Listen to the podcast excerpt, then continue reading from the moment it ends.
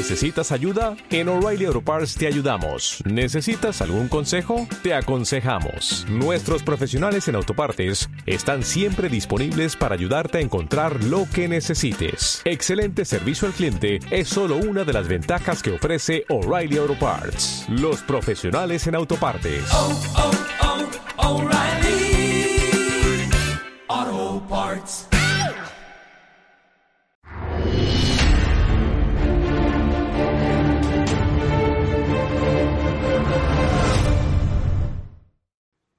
¿Puede ser la vacunación obligatoria en España? Es la pregunta que vamos a intentar contestar con nuestros dos juristas. José Luis Escobar, ¿qué tal? Muy buenas noches. Hola, buenas noches. Y buenas noches también desde Cartagena de Indias, Vicente Ferrer, ¿qué tal? Hola, ¿qué? Amigos, ¿cómo estáis? Aquí, asombrado desde la otra parte del Atlántico. Bueno, en la otra parte del Atlántico, donde en Estados Unidos empiezan a tomar medidas para parar esta salvajada de la vacunación obligatoria, pero José Luis, en España, yo no sé, o en Europa, si quieres, por ampliarlo un poco más, si finalmente va a ser factible que nos llegue una ley que nos obligue a vacunarnos de estos líquidos que se han inventado las farmacéuticas. Bueno, hay que preguntarse si la tanto la legislación española como la legislación europea, y más concretamente el Tribunal Europeo de Derechos Humanos, ampararían el derecho que tiene cualquier ciudadano a, decir, a decidir si se vacuna o no se vacuna. Como ya vimos en programas anteriores, eh, existe, después de los juicios de Nuremberg en 1946, existió la Declaración de Ginebra en 1948, el Código Internacional de Ética Médica en 1949, la Declaración de, Helsinki de 1964 que establece que el bienestar de la persona que participa en unas pruebas de estas debe tener siempre primacía sobre todos los otros intereses. El informe Belmont de 1978, que hablaba de los tres principios básicos que deben orientar la, investigación en seres humanos. Y, uno de ellos era el principio del respeto a las personas y a su autonomía. Recordemos que las vacunas todavía no han terminado el periodo de investigación, están en ellos. La Declaración Universal sobre Bioética y Derechos Humanos de la UNESCO de 2005, en la que resalta el respeto a la autonomía de la persona, la Declaración Universal sobre Bioética y Derechos Humanos. Bueno, el, eh, artículo 3 de, de, esta declaración habla de que los intereses y el bienestar de la persona deberán tener prioridad con respecto al interés exclusivo de la ciencia o la sociedad. Es decir, que primero está el interés personal de decidir si se vacuna uno o no y después el interés de la sociedad, según esta declaración. En definitiva, que vemos, eh, analizamos toda la legislación española sobre consentimiento informado, etcétera. Bueno, pues hay una, hay una mm, sentencia del Tribunal Europeo de Derechos Humanos de 8 de abril de 2021 que no trata sobre la vacunación del COVID, sino sobre si es eh, legal o no es legal o si va o no contra los derechos humanos el hecho de que unos padres eh, en la República Checa se negaran a vacunar a sus hijos sobre con varias vacunas, ¿no? Sobre el tétano, la difteria, la hepatitis, el sarampión, etcétera hay unos padres que se negó a que sus hijos se vacunaran eh, eh, eh, con estas vacunas. Entonces, y recurrió al Tribunal Europeo porque lo querían obligar a que los hijos fueran vacunados. Y el Tribunal Europeo dijo que sí, que se les podía obligar y que eso no, violaba los derechos humanos, porque, entre otras cosas, por un interés democrático. Dice que esta, esta la vacunación infantil obligatoria es necesaria en una sociedad democrática yo no sé qué entiende el Tribunal Europeo de Derechos Humanos por lo que es la democracia y qué tiene que ver la democracia con las vacunas, pero, pero es así, es lo que, es lo que, lo que estableció. Dice que eh, la intervención en el ámbito de sanidad solo podrá efectuarse después de que la persona afectada haya dado su libre y, informal consentimiento como regla general. Pero en este caso, en este caso decía que no, que era preciso eh, vacunarlos quisieran o no quisieran eh, y porque es necesario en una sociedad democrática. Esto es el, eh, dice que no viola la Convención Europea de los Derechos Humanos y el derecho y el respeto a la vida privada. En definitiva, que parece que el Tribunal Europeo, en último caso, va a dar la razón a los Estados europeos que eh, establezcan la vacunación obligatoria a raíz de esta sentencia. Lo cual es tristísimo porque estamos viendo, tal y como comentábamos José Luis la semana pasada, que los tribunales, más allá de interpretar la ley, que es lo que tienen que hacer en última instancia, lo que están haciendo es acudir a la propaganda de los propios gobiernos o de la gente que, eh, que está mm, de alguna manera potenciando estas vacunas, Vicente, para dictar resoluciones, lo cual es gravísimo porque estamos volviendo otra vez a legislar o por lo menos a juzgar con las tripas en lugar de ceñirnos a lo que es la propia ley, lo que dicen las leyes, ¿no? No solamente las nacionales, sino también las eh, internacionales. Estás muteado, Vicente. No te oímos. Perdón, eh, comentábamos que es un pulso también a, los sistemas judiciales eh, que en este momento están funcionando en Occidente, ¿no? Claro, lo que acaba de decir José Luis parece como una preparación, ¿no? una, de lo que hace ese tribunal internacional eh, europeo. Dudo mucho que lo hiciera el de. Uy, ¿se está desapareciendo? Perdón. ¿Se me oye? Perdón. Seguimos, Adelante, adelante, Vicente. Discúlpame. Bien, lo que, lo que trataba de decir. Eh, aquí, como hemos comentado, creo que, que alguna, ya algunas semanas comentaba el problema es cómo vencer, torcerle el, pulso a los, a los tribunales constitucionales, digamos que los de verdad, ¿no? Los, tribunales de garantías de cada país soberano. Claro, eso es más complicado. Eso es más, eso es un poquito más complicado, ¿sí? Entonces, eh, ¿qué está pasando? Pues está pasando que en todos, casi todos los países, eh, algunos, creo que hay alguna excepción, pero casi todos los países los están tirando abajo, tarde o temprano. Cuando no es un supremo, es el de garantías de un constitucional. En el caso de España, en realidad, eh, jurídicamente se podría tumbar casi todo, es decir, solo por los, las sentencias del Constitucional. Incluso barre el mismo derecho de las autonomías eh, que le había otorgado el gobierno central de forma indefinida, cosa que el mismo Tribunal Constitucional decía que qué barbaridad es esa, cómo que de forma indefinida y sobre derechos fundamentales que no tienen competencia las autonomías y tal.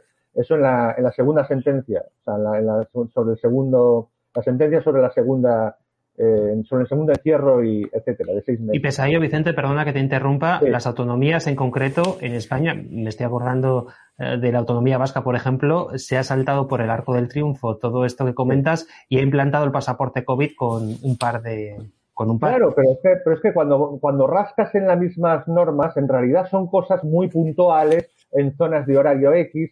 En realidad es, una, es un poco una farsa tratando de, empujar a, un hecho consumado, porque en realidad lo que aduce el mismo Supremo, eh, aduce que, bueno, se refiere a algo muy concreto, a unas horas, a, una, a, unos posibles tipos de local, eh, es decir, que está muy limitado. Eso es lo que dice la sentencia. Luego los, los, los, los medios lo magnifican. Pero es que además hay cosas como ligeras como, oye, ¿y quién pide lo del pasaporte o la documentación?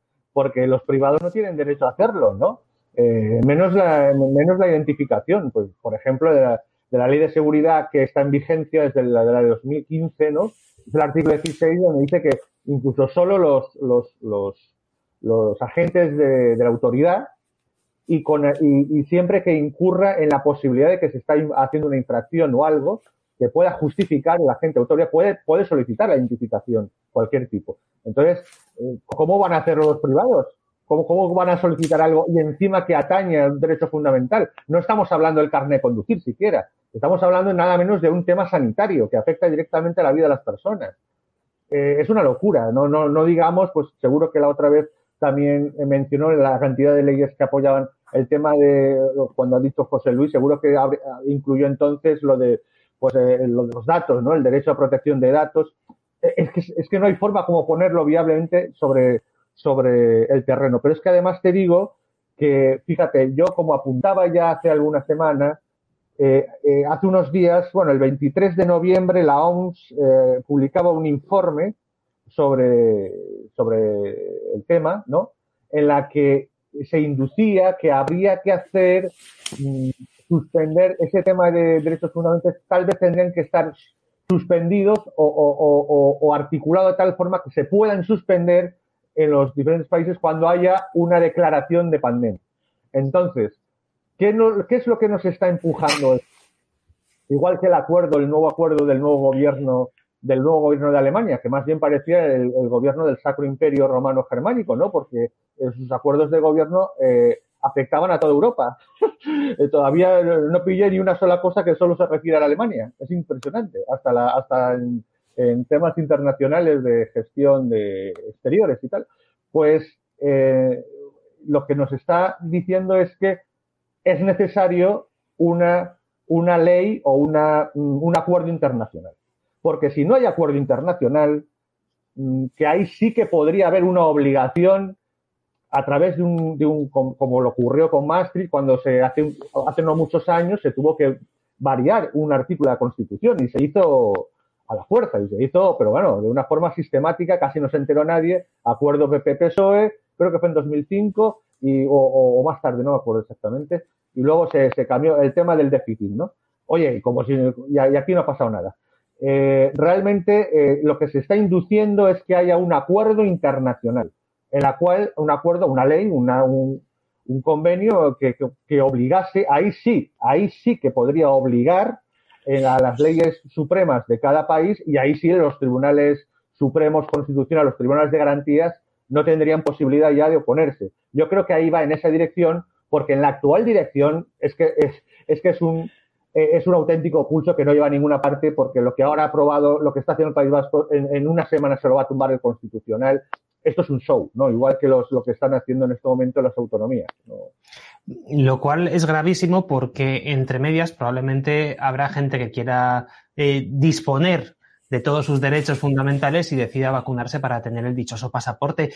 Y la verdad es que nosotros no somos médicos, José Luis, no sabemos lo que pueden llegar a hacer estas vacunas, pero sí que hemos conocido un dato en las últimas semanas que nos ha preocupado porque ha habido una sobremortalidad en los últimos meses, curiosamente desde que se empezó a inyectar este tipo de medicamentos y resulta que hay una sobremortalidad bastante elevada en España que casi duplica la mortalidad en estos meses del año pasado y los expertos dicen no saber cuál puede ser la causa de esa sobremortalidad. Queremos pensar que no son las vacunas, pero cuanto menos es curioso. Sí, son unos datos que se han analizado desde el 19 de octubre hasta el 21 de noviembre. Resulta que aquí de media, de media, diariamente mueren en España por COVID 12 personas.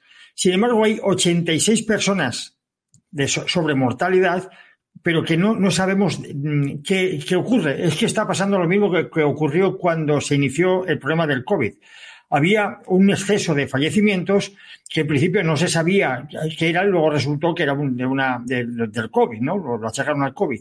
Y ahora mismo está ocurriendo lo mismo. Eh, hay una, hay un, una, un, un, exceso de, mortalidad, según el MOMO, según las, cifras oficiales del MOMO, y, eh, y ese exceso de mortalidad no se corresponde con el COVID. Eh, hay un exceso de mortalidad aproximadamente de, de 86, 82 a 86 personas diarias, dependiendo de los días, eh, que no, sé, no sabemos de qué, de qué son. Claro, hay, en el momento que eh, no te puedes fiar de las informaciones que te da el gobierno. No sabemos el número de, de, de fallecimientos que se eh, traen causa, por ejemplo, de las vacunas, como sí lo sabemos de Alemania o, de la, o del Reino Unido. Como no, no nos informan de estas cifras o nos dan unas cifras que son absolutamente increíbles. De, dice que en España han muerto 320 y tantas personas por, por la vacuna, cuando en el Reino Unido van 5.800 y pico, o en Alemania hay mil y pico. En España parece ser que aquí no se muere nadie por, la, por las vacunas. Y cuando tienes esto, mucho más vacunados, ¿eh? Que en esos países.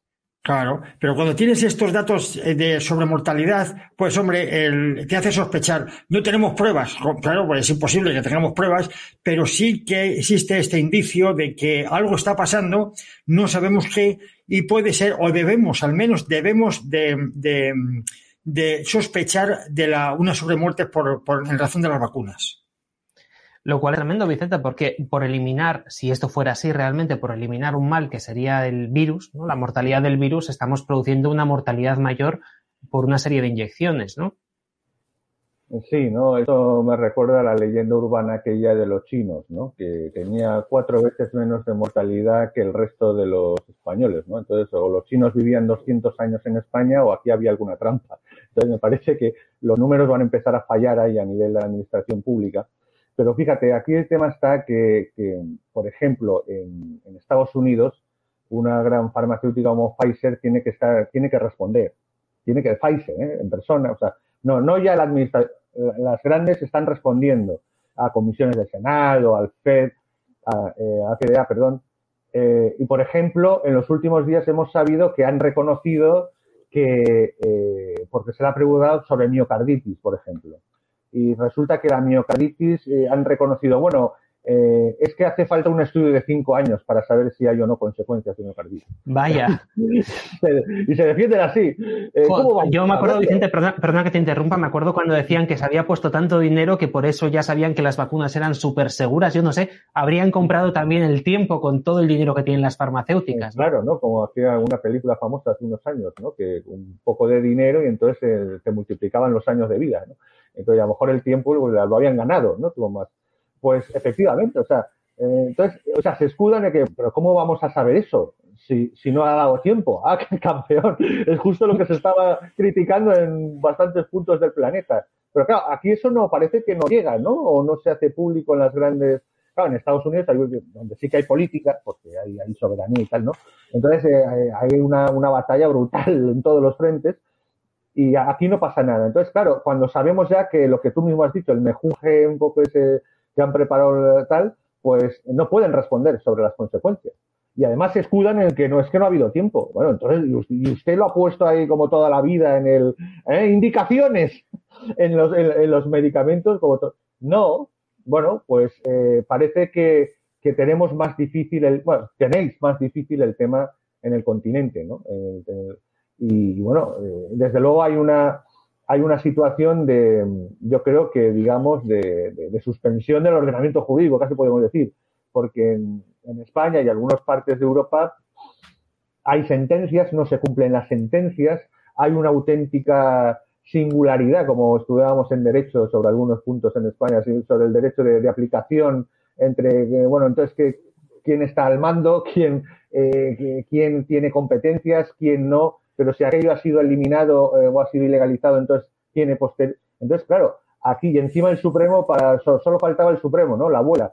Y para meterle el dedo en el ojo al Constitucional, al Tribunal de Garantías. Entonces, realmente estamos en una situación mm, de colapso a nivel de jurídico y desde luego de seguridad jurídica.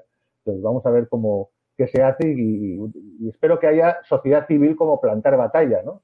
en todos los tribunales para que vean nuestros seguidores lo importante que es tener una república constitucional como la que tienen en Estados Unidos, donde la sociedad civil sí que se puede enfrentar a los poderes. Es verdad que Estados Unidos pues, puede ser criticado por muchas cuestiones, pero la base, la república constitucional, la tienen. Tienen la representación, tienen la separación de poderes y esto hace que el ciudadano no esté tan desamparado como lo está, por ejemplo, en un país como España. Caballeros, no tenemos tiempo para más. Muchísimas gracias, José Luis, por haber estado con nosotros. Gracias a vosotros. Vicente, muchísimas gracias por habernos acompañado en este programa. Gracias a vosotros, amigos. Un placer y un honor estar con José Luis y, por supuesto, siempre a tu disposición, Xavi y César. Efectivamente, gracias también a César, a nuestro técnico que ha estado al otro lado de los mandos para que este programa llegue a vuestras casas. Y antes de finalizar, lo que te decimos siempre, enamórate de la libertad.